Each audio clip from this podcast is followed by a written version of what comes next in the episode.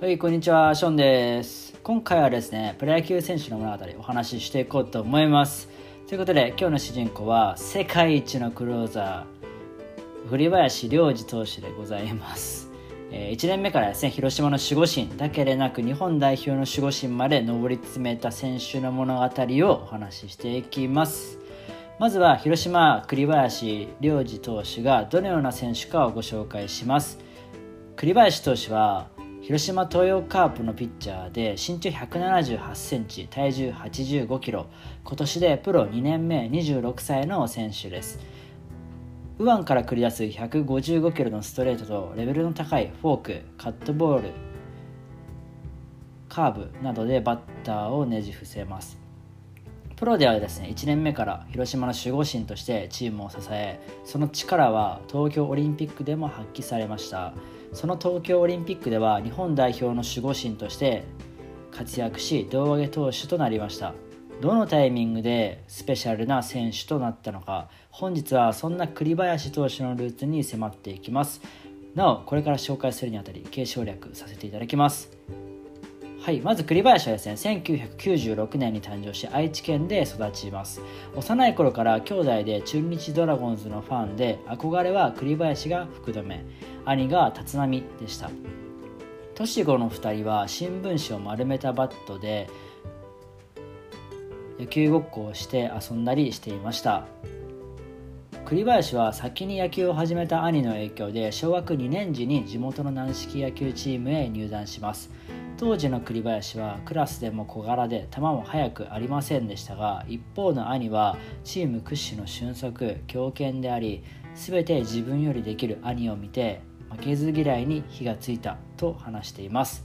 栗林の父も運動神経は兄の方が良かったんですが負けたくないという気持ちがあった。だから兄より領事の方が野球を好きになっていきました。と話しています。小学生の頃はプロ野球選手に憧れたこともありましたが福留への憧れからかピッチャーとしてではなくバッターとしてでした。学校では児童会の会長を歴任するなど学校のリーダーとして活躍し彼に関わった職員は頑張り屋のとても良い子であったと話しています。中学では公式のチームでやりたいと父に泣きながら頼んでも聞き入れてもらえず軟式のクラブチームに所属しました。このチームはですね、えっと、東海大会3位まで進んだんですけれども無名だった栗林にとってプロを目指すというのは現実味がありませんでした。そのため中学生の頃はプロ野球選手という夢は一旦消え将来就きたい職業は消防士に変わりました。それでも野球が好きだった栗林は高校でも野球を続けることを決め高校進学の際には私立で私立で野球をやらせてくださいと家族に再び涙を流すと今回は認めてもらえたそうです。後に栗林は進路の旅に親とぶつかったそこが自分の分岐点だったと話しています。選択した高校は愛知黎明でした。栗林本人はピッチャー希望でしたが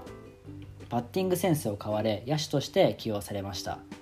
下級生時からショートとして出場すると2年夏には3番ショートとして県大会で準優勝を果たします。この時決勝で敗れたのは現 d n a 東擁する愛工大名電でした。そしてここから人生のターニングポイントとなる出来事が起きます。2年の秋新チームとしてスタートした矢先にエース候補だった選手が怪我をしてしまいピッチャーがいなくなりました。そこで白羽の矢が立ったのが栗林でした。監督から代役のピッチャーに指名された栗林は試合の序盤を投げリリーフにつなぐ先発の役割を任されるようになりました。この時について栗林は小学校の時にもピッチャーをやったことはあったんですがストライクが全然入らなくてクビにされてしまいました。高校の時もその子が怪我をしていなかったら僕はピッチャーにはなっていませんでした。ある程度球が速くてストライクが入るという程度のピッチャーでした。と話しています。当時ストレートの最速は140キロ前後で持ち球はカットボールスライダーカーブフォークと多彩でしたが野手が延長で投げているような感じで武器になるというわけではなかったと言います。ピッチャーに本格転向した3年春は4番エースで県大会ベスト8の成績を残し4番エースキャプテンで臨んだ最後の夏は県大会5回戦で敗退し甲子園出場は叶いませんでした。大学は東海地方を中心に九州の大学からも誘いがありましたがいずれもバッティング評価されてのものでした。その中で地元の名城大学はピッチャーと野手の二刀流に挑戦させてくれるということで進学を決めました。大学へ野球を続けることを決めた当時について栗林はその頃はプロに行きたいとは思っていませんでした。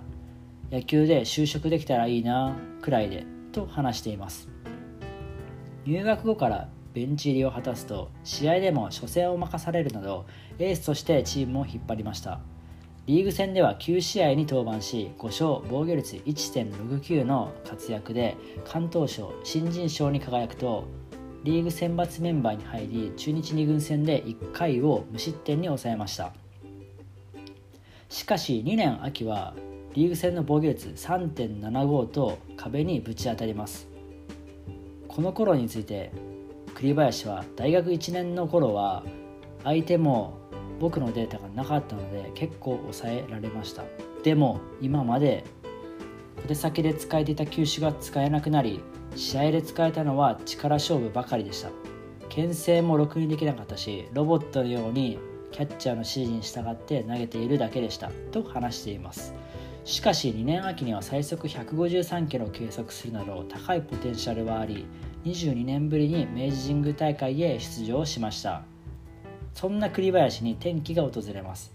2年冬に中日楽天でプレーして現役を引退し母校の名城大学に指導者として戻ってきた山内相馬コーチとの出会いが栗林を変えました。全国的な実績も自信もなかった栗林でしたが大学で出会った山内コーチにプロで十分やれると言われます。そして山内コーチと二人三脚でフォームを改善したところコントロールが良くなり持ち球にはカーブとフォークを加えました。その結果球種が増えたことで組み立てができるようになりバッターを抑えるためにも配球を工夫するようになりました。同時に山内コーチからプロでの経験に基づいて話を聞きメンタル面も改善していきました。プロに行けば毎試合毎日続くので切り替えが大事だと言われました。と話しその結果打たれた後の次の打者に対し切り替えて意識して投げるようになったと言います。生まれ変わった栗林の3年春3年夏のリーグ戦の防御率はそれぞれ1位2位と安定した投球ができるようになります。また3年夏には大学日本代表に選ばれプロも無視できない注目選手へと成長しました。そして同時にプロへの思いが再び芽生え始めたのはこの時期でした。この頃について栗林は山内さんからプロでの話を聞くようになった後3年生の時に大学日本代表に選ばれ他の大学の選手たちがプロに行きたいという話をしていて僕も刺激を受けるようになりましたと話しています。栗林と山内コーチにまつわる出来事として栗林が少年時代に野球チームで中日選手のサインボールが無作為に配られた際栗林のもとにたまたま当時選手だった山内コーチのボールが渡っていたという運命めいた出来事がありました。栗林のプロからの評価は高く獲得の意思を示す調査書は12球団全てから届きました。また栗林は3位以下なら社会人とスカウトに告げており上位指名の可能性を伺わせました。迎えたドラフト会議当日実家に栗林宛ての手紙が届きました。差出人は栗林良二。実は小学6年時に学校の企画で制作したタイムカプセルでした。10年後の自分へというタイトルで僕は賢くないけど野球が好きです。プロ野球選手になりたいです。と書いてありました。福留ら中日の選手に憧れていた当時に書いた手紙が偶然にも運命の日に届きました。縁起が良さそうな出来事も起き迎えたドラフトは無念の指名漏れ。ちなみにその憧れだった中日はこの年のドラフト1位でネオ2位で梅津3位で勝野といずれもピッチャーまたはピッチャー経験者を上位指名しています。栗林の上位指名縛りの理由の一つとして下級生の頃から社会人の強豪トヨタがマークしており上位指名でなかったらトヨタ入社という流れでした。そしてこのトヨタへの経験が栗林をさらにスペシャルなピッチャーにしていきます。トヨタに入社した栗林は大学の時は山内さんの前でプロに入りたいと思って目指していました。そして指名漏れしたらトヨタでずっとやりたいと思っていました。と振り返っています。トヨタ入社時栗林にとって自信のあった変化球はスライダーでした。今の武器の一つとなっているカーブには自信がありませんでした。しかしある人からアドバイスを受けます。それが横浜などで活躍しプロを引退した後トヨタに入社していた細山田武史氏でした。この時の細山田のアドバイスはこのスライダーだとプロでは打たれる。スライダーをやめてカーブに変えた方がいいと思い切った提案でした。これを聞いた栗林はプロでやってやってた人が言うんだからそうしようと思えた。とスライダーを捨てカーブを磨くことを決意しました。この頃について細山田はスライダーを得意球にしていましたがキャッチャーとして実際に受けてみるといい球なんだけど物足りない。対戦したバッターに聞いてもこのスライダーなら打ちやすいという声が多かったんです。なのでカーブを覚えてみないかと他のキャッチャーの意見も聞いた上でアドバイスしましたと話しています。さらに現在の栗林の大きな武器となっているフォークボールについても細山田は社会人1年目は試合では使えないほど危ない球でした。ただここに落ちる球が加われば手がつけられない投手になるだろうと思っていました。なので僕がマスクをかぶるときはフォークをあえて多投させる時もありました。本人の努力もあり試合で使えるフォークを身につけた時は間違いなくドラフト1位で指名されるなと思いましたね。と話しています。栗林自身もフォークの精度の必要性を感じ取っておりミスター社会人こと先輩の佐竹投手らの投球から右バッターの内角に落とせる球があった方が投球が楽になることに気づきました。トヨタでの栗林は1年目からエース級の活躍を見せます。1年目から夏の都市対抗野球で2試合に先発しチームの準優勝に貢献しました。さらに秋の選手権では全2戦に先発して初戦で13奪三振の完封勝利を記録すると2回戦では6回無失点と試合を作りました。チームは2回戦敗退ながら栗林は合計で15回を投げ22奪三振。無失点と圧巻の投球を披露し三振を奪えるピッチャーに成長しました。さらにこの大会後社会人選抜に選出されると日本プロ野球の若手有望選手や台湾や韓国のプロ野球選抜チームも参加するアジアウィンターリーグに挑みました。この大会では全てリリーフで登板し6試合で1勝0敗4セーブ防御率0.63と圧倒しました。決勝では日本のプロ選抜を破り社会人選抜を初優勝に導く胴上げ投手となりました。そしてこの頃から栗林に心境の変化が訪れます。再びプロへの思いが目覚めたのです。